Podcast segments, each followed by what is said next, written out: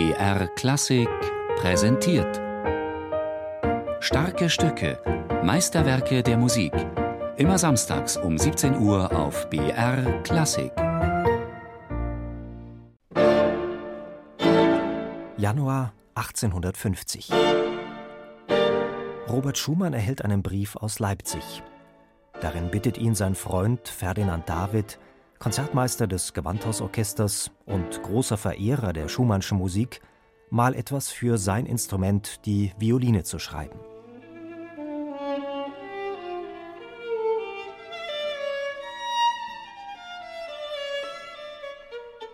Es fehlt so sehr an was Gescheitem Neuen, und ich wüsste niemanden, der es besser könnte als du.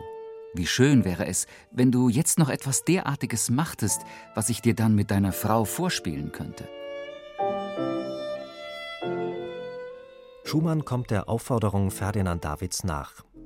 Im darauffolgenden Jahr schreibt er seine erste Violinsonate, mit der er jedoch selbst nicht zufrieden ist. Deshalb unternimmt Schumann einen weiteren Versuch. Es entsteht seine zweite Sonate, die große in D-Moll. Für den Geiger Ingolf Turban ist sie ein für die damalige Zeit sehr modernes Werk, das aber auch einen Bezug zu Schumanns Beschäftigung mit der Musik Johann Sebastian Bachs erkennen lässt. Allein nur dieses strenge Akkordische zu Beginn, das hat seine Herbheit und dann auch im Fortgang die Art der Polyphonie. Das hat immer wieder etwas, wo man als Spieler auch das Gefühl hat, da klopft so ganz leise auch der Bach dran. Und da ist auf der anderen Seite das Visionäre in eine neue Zeit, Aufbruchsstimmung, beides. Die Aufbruchsstimmung wird schon zu Beginn der Sonate deutlich. Hier grenzt sich Schumann von seiner ersten, viel versöhnlicher klingenden Violinsonate ab und schafft etwas ganz Neues. Welcher erste Satz einer großen Sonate beginnt mit einem zerreißenden Theatervorhang? Das ist so szenisch, unglaublich. Mit einem Aufschrei.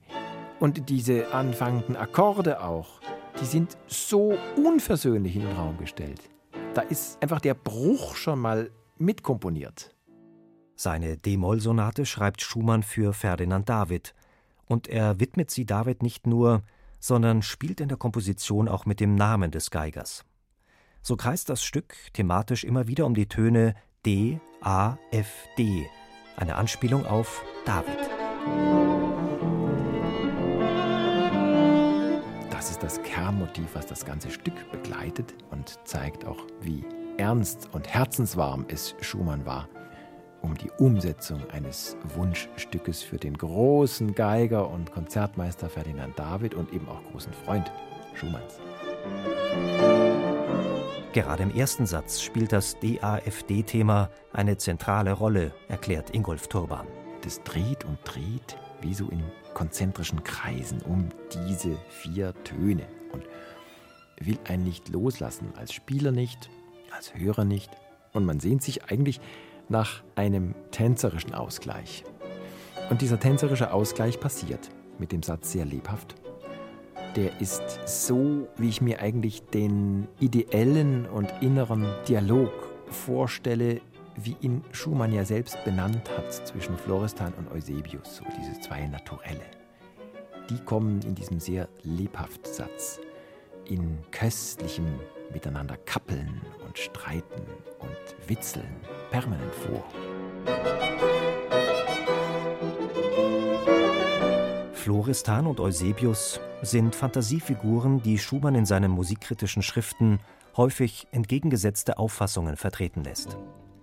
Der dritte Satz, leise, einfach, hat einen gänzlich anderen Charakter als der zweite. Schon der Anfang ist sehr schlicht.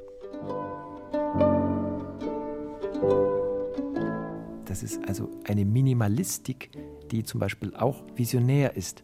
Wann hat man schon mit so wenig Tönen so viel erreicht? Eine ganz abgründige Welt, aber nicht im Sinne von teuflischem Abgrund, sondern so, als wäre der Abgrund ein Nichts, ein freier Fall. So kommt mir dieser Sonatensatz vor. Visionäres scheint auch im Finalsatz durch. Auffällig sind hier die großen dynamischen Kontraste.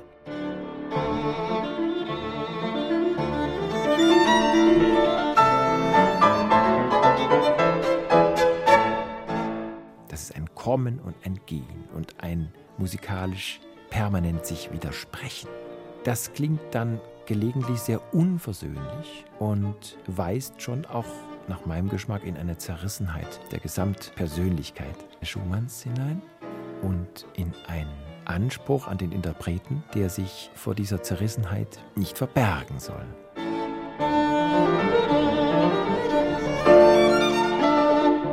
Schumann war sich der zukunftsweisenden Richtung seiner Sonate bewusst. Das spiegelt sich auch im Titel wider. Schumann nennt sie Sonate für Violine und Pianoforte, entgegen der damals gebräuchlichen Bezeichnung für Pianoforte und Violine. Eine Umkehrung der Reihenfolge zugunsten der Geige ist angesichts der Komposition durchaus gerechtfertigt. Das ist kein Zufall. Die Geige hat hier ganz anderes, viel, viel größeres Gewicht. Ohne einen Widmungsträger vom Schlage Ferdinand Davids wäre das Gewicht Geige wahrscheinlich ausgeschlossen gewesen. Solche Geigenhelden brauchen starke Stücke und keine geigerischen Nebenrollen. Obwohl für Spitzengeiger geschrieben, ist die Sonate zugleich kein ausgesprochen geigerisches Werk, meint Ingolf Turban. Es ist an der Violine aufgezäumt und gleichzeitig führt es auch an der Geige vorbei. Tiefe Frequenzen, keine strahlenden hohen. Nichts Verschwärmtes, was man der Geige gerne zuschreibt. Nein, sondern harsches, hartes, verrauschtes, extrem zartes, raues Ponticello am Stieg, also grenzwertiges. Das ist die Herausforderung für den Interpreten. Wenn man da nur schön spielen will, hat man zwar eine wunderbare Ästhetik geboren, die aber möglicherweise am Charakter des Stückes vorbeisegelt. Also die Geige wird irgendwo hinter sich gelassen in dem Stück.